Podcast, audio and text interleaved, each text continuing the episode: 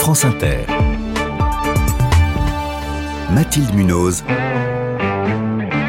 Le 5-7. Il est 6h19. À présent, nous allons faire un état des lieux du sexisme ordinaire au travail en France, avec les résultats d'une enquête que nous vous dévoilons ce matin et qui porte sur près de 90 000 personnes.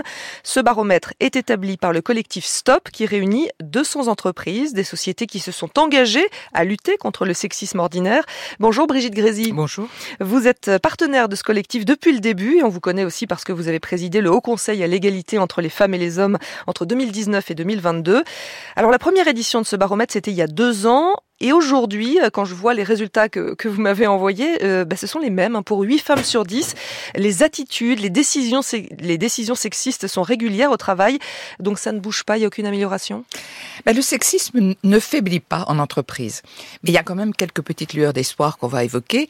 Mais c'est un peu ça notre, étonnement et notre déception relative. C'est-à-dire qu'on avait quand même 200 euh, entreprises, grandes entreprises, avec une population, puisqu'il y a une sorte de, de, de 76% de cadres. Hein. C'est pour ça qu'on a cette consultation auprès de 90 000 salariés, qu'on met en regard d'un sondage avec 1000 personnes dans les entreprises de plus de 200 pour voir précisément les écarts mhm. et rectifier le, euh, lorsqu'il y a des, il y a des choses qui sont vraiment euh, difficiles à comparer.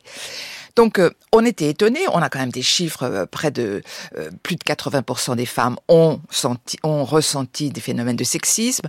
90% d'entre elles estiment que ça a impacté leur mhm. sentiment de confiance en elles et de compétence. Autrement dit, des chiffres lourds. 90% estiment que elles connaissent plus d'inégalités professionnelles que les hommes. Donc ça, ça ne bouge pas. Ça ne bouge pas d'ailleurs même depuis 2013 où au Conseil supérieur de l'égalité professionnelle, on avait fait une enquête et c'était à peu près ces mêmes chiffres. On, ça ne bouge pas alors que depuis lors il y a eu MeToo, qu'il euh, y a quand même eu le droit avec euh, des, des, innovations juridiques sur l'outrage sexiste, l'agissement sexiste, etc. Et euh, pourtant, donc on a l'impression que le sexisme est terriblement enquisté mm-hmm. dans, dans, dans, les dans les organisations, les relations interpersonnelles.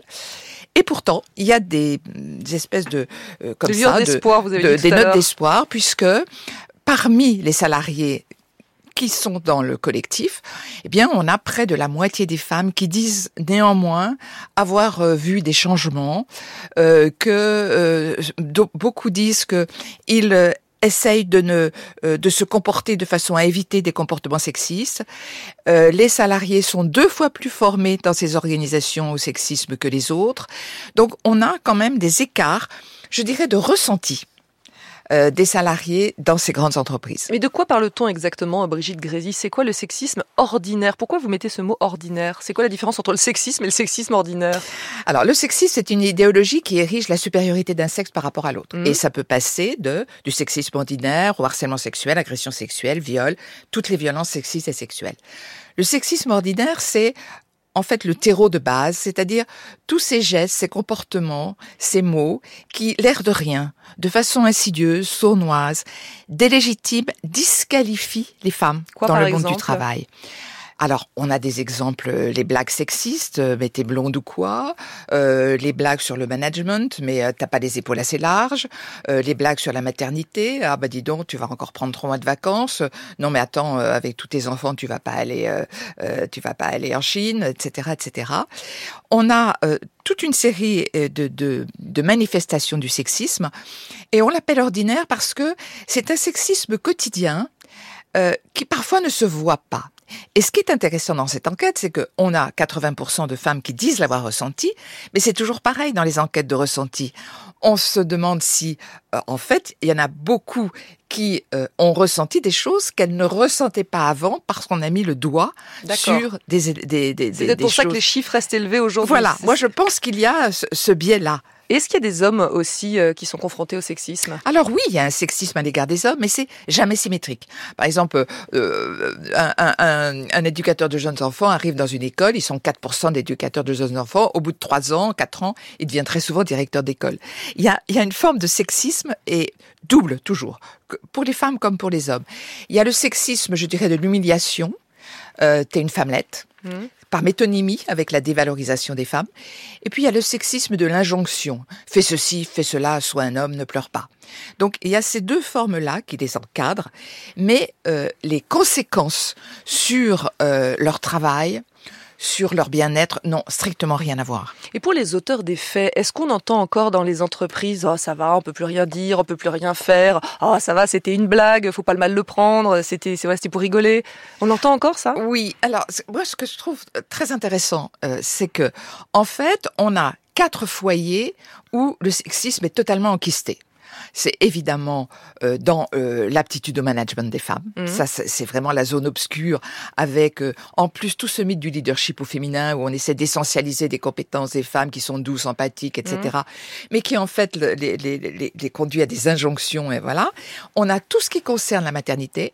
On a tout ce qui concerne les, les, inégalités professionnelles, hein, et puis tout ce qui concerne les incivilités quotidiennes, euh, la fausse séduction, les blagues, euh, les incivilités en réunion quand on coupe la parole, euh, les injonctions paradoxales. Mhm. Alors tu vas y aller comme un comme un homme, hein, mais tu restes une femme, etc.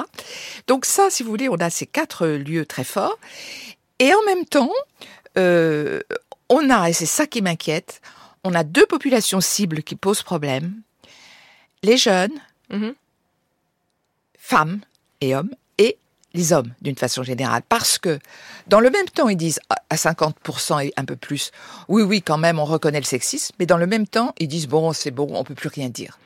Et il y a la montée de ce que j'appelle une gender fatigue. Et quand une personne en est victime, que lui conseillez-vous de faire? Est-ce qu'il faut en parler à des collègues, à son supérieur si c'est pas celui qui est l'auteur du sexisme? Est-ce qu'il faut, euh, bah, je sais pas, si on nous fait une blague euh, vraiment complètement déplacée, est-ce qu'il faut répondre par une autre blague? Comment on fait? Alors, les, les, recettes magiques, ça n'existe pas. D'abord parce que le seuil de tolérance au sexisme est extrêmement différent mmh. suivant les individus que d'autre part, on ne répond pas de la même façon à notre supérieur hiérarchique qui vous fait une blague sexiste et à un collègue qu'on connaît très bien. Mmh. Donc, euh, l'humour est une arme fatale, extraordinaire, mais euh, qui peut être fatale justement parce qu'on on se rend compte que pour beaucoup de femmes, le coût de la dénonciation est plus lourd que le coût de l'acceptation. Et c'est pour ça qu'elles sont souvent dans le déni, l'euphémisation. Mais non, mais c'est pas grave. Parce qu'elles ont peur de se faire saquer, c'est ça, si elles le dénoncent. absolument. Mmh. Et donc, euh, que répondre? Moi, je dis que on laisse rien passer. Mais il faut apprendre à formaliser, à consolider ce que l'on a ressenti pour pas réagir dans le tac au tac, c'est-à-dire mhm. l'effet boomerang, euh, c'est toi qui te dis, c'est toi qui es, parce que là on est toujours perdant. Mais en même temps, formaliser pour pouvoir élaborer autour de ce qui est une agression. Voilà, et une agression et une infraction, c'est important de le rappeler aussi, c'est inscrit dans le code du travail, dans le code pénal. Absolument. L'agisme sexiste est inscrit dans le code du mm. travail et dans le code pénal, on a l'outrage sexiste. Alors c'est un peu différent, c'est dans la c'est dans les espaces publics et puis on a cette nouvelle définition du harcèlement sexuel qui comprend des connotations des, des actes et des comportements à connotation sexiste et sexuelle. Mais le contentieux sur ce sujet est quasiment inexistant. Il n'y a pas de plainte jamais mais les plaintes, c'est très compliqué parce qu'en mm. fait, les, femmes peuvent parler à la cellule d'écoute, elles peuvent parler à leur DRH, mais il y a beaucoup, beaucoup, beaucoup euh, de barrières et de peurs. Et donc aujourd'hui, on, aurait besoin d'une jurisprudence sur le sexisme. Voilà, et ce baromètre va peut-être libérer la parole aussi. Merci Brigitte Grézy d'être venue ce matin pour nous présenter ce baromètre qui est établi par le collectif Stop. Ça s'écrit avec un E à la fin.